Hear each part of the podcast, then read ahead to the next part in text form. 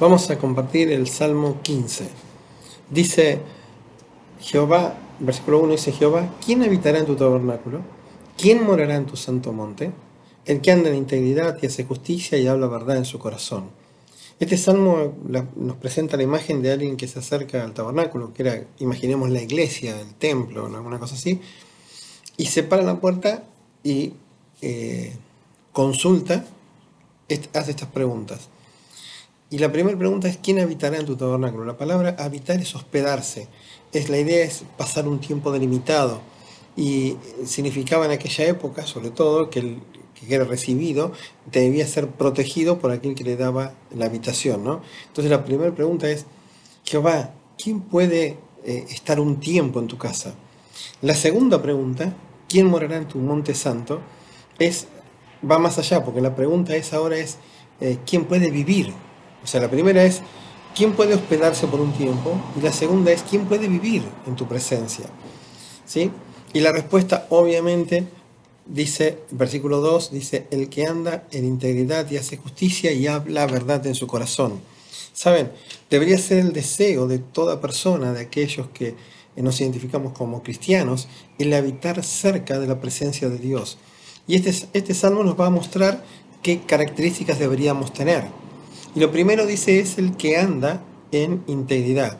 Saben, antes de seguir, recordemos que estamos en el antiguo pacto, por lo tanto, se habla de condiciones morales, ¿sí? Mientras que en el nuevo, nosotros nos acercamos a Dios por medio de la fe.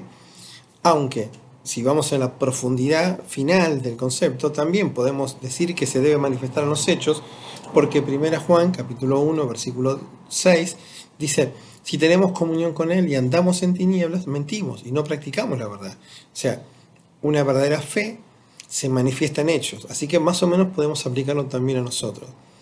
Y dice tres características, el que anda, el que hace y el que habla. La primera, la primera es andar significa vivir, o sea que en lo íntimo nuestra conducta sea esa. Hacer habla de la vida práctica, de cómo cuáles son los actos. Y hablar habla del testimonio, de lo que mi boca expresa.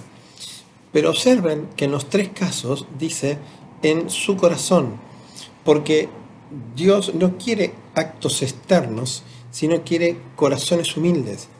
Así que la primera es, tiene que andar, vivir, hacer y hablar eh, eh, lo que un corazón que realmente se acerca a Dios manifiesta. Hay muchos ejemplos de esto en la Biblia, Mateo 5.22 habla de esto, 5.28, eh, hay, varios. Pero sigamos. Esto es en el carácter de la persona. ¿sí? Vamos ahora en el cuidado de su boca. ¿sí? Dice, el que no calumnia con su lengua, ¿sí? y acuérdense que la boca manifiesta lo que está en el corazón, según Mateo 12.34, y no solamente lo que él dice, eh, observen que dice, ni hace mal a su prójimo, y escuchen esta otra frase, ni admite reproche. O sea, no solamente lo que dice, sino también lo que escucha, eh, eh, hacerle caso a la murmuración, a la calumnia.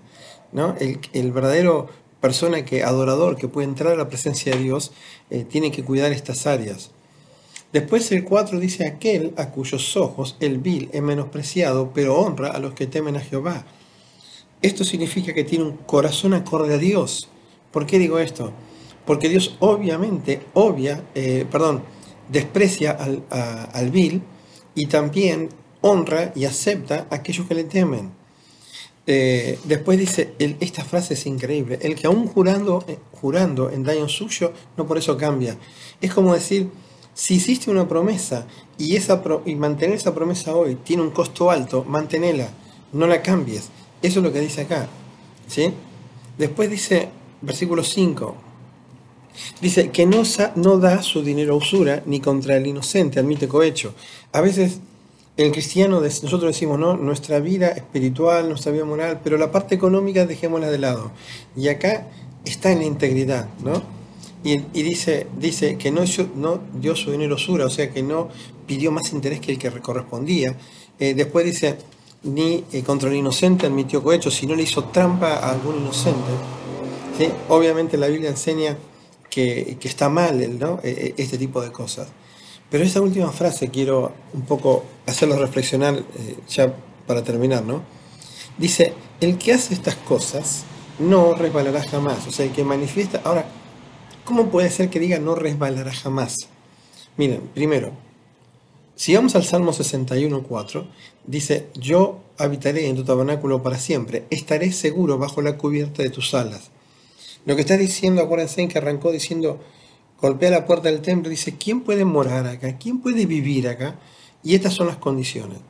Entonces lo que dice el Salmo 61 es que al estar en la presencia de Dios, Dios lo protege. Por eso en la frase no resbalará jamás. Si quieren un, mirándolo del Nuevo Testamento, 1 Juan 2, 17 dice, el mundo pasa y sus deseos, pero el que hace la voluntad de Dios permanece para siempre. Ahora, vamos a, hacer un último segundito. Sinceramente nadie puede cumplir todas estas condiciones, de verdad nadie las puede cumplir. Por lo tanto, era imposible que alguien pudiera entrar al templo y realmente vivir en la presencia si no fuera por la misericordia y el amor de Dios. Ahora, el Señor Jesucristo claro que lo hizo, vivió y cumplió todo lo que esto dice. Y hay un, en Hebreos capítulo 10, versículo 19, dice, así que hermanos, entran teniendo libertad para entrar al lugar saltísimo, y escuchen la razón, por la sangre de Jesucristo, por el camino nuevo y vivo que Él nos abrió a través del velo, esto es de su carne, y teniendo un gran sacerdote sobre la casa de Dios, acerquémonos con corazón sincero, en plena certidumbre de fe, purificados los corazones de mala conciencia y lavados los cuerpos en agua pura. Vamos a resumirlo, vamos, frases nomás. Teniendo libertad para entrar al lugar santísimo, al lugar más puro y más santo del templo. ¿Por qué razón? Por la sangre de Cristo. Y dice la frase, me impacta, dice que Él nos abrió. O sea, una persona hoy puede disfrutar de todo esto solamente porque Jesucristo lo vivió y pagó nuestra deuda. Que el Señor nos bendiga.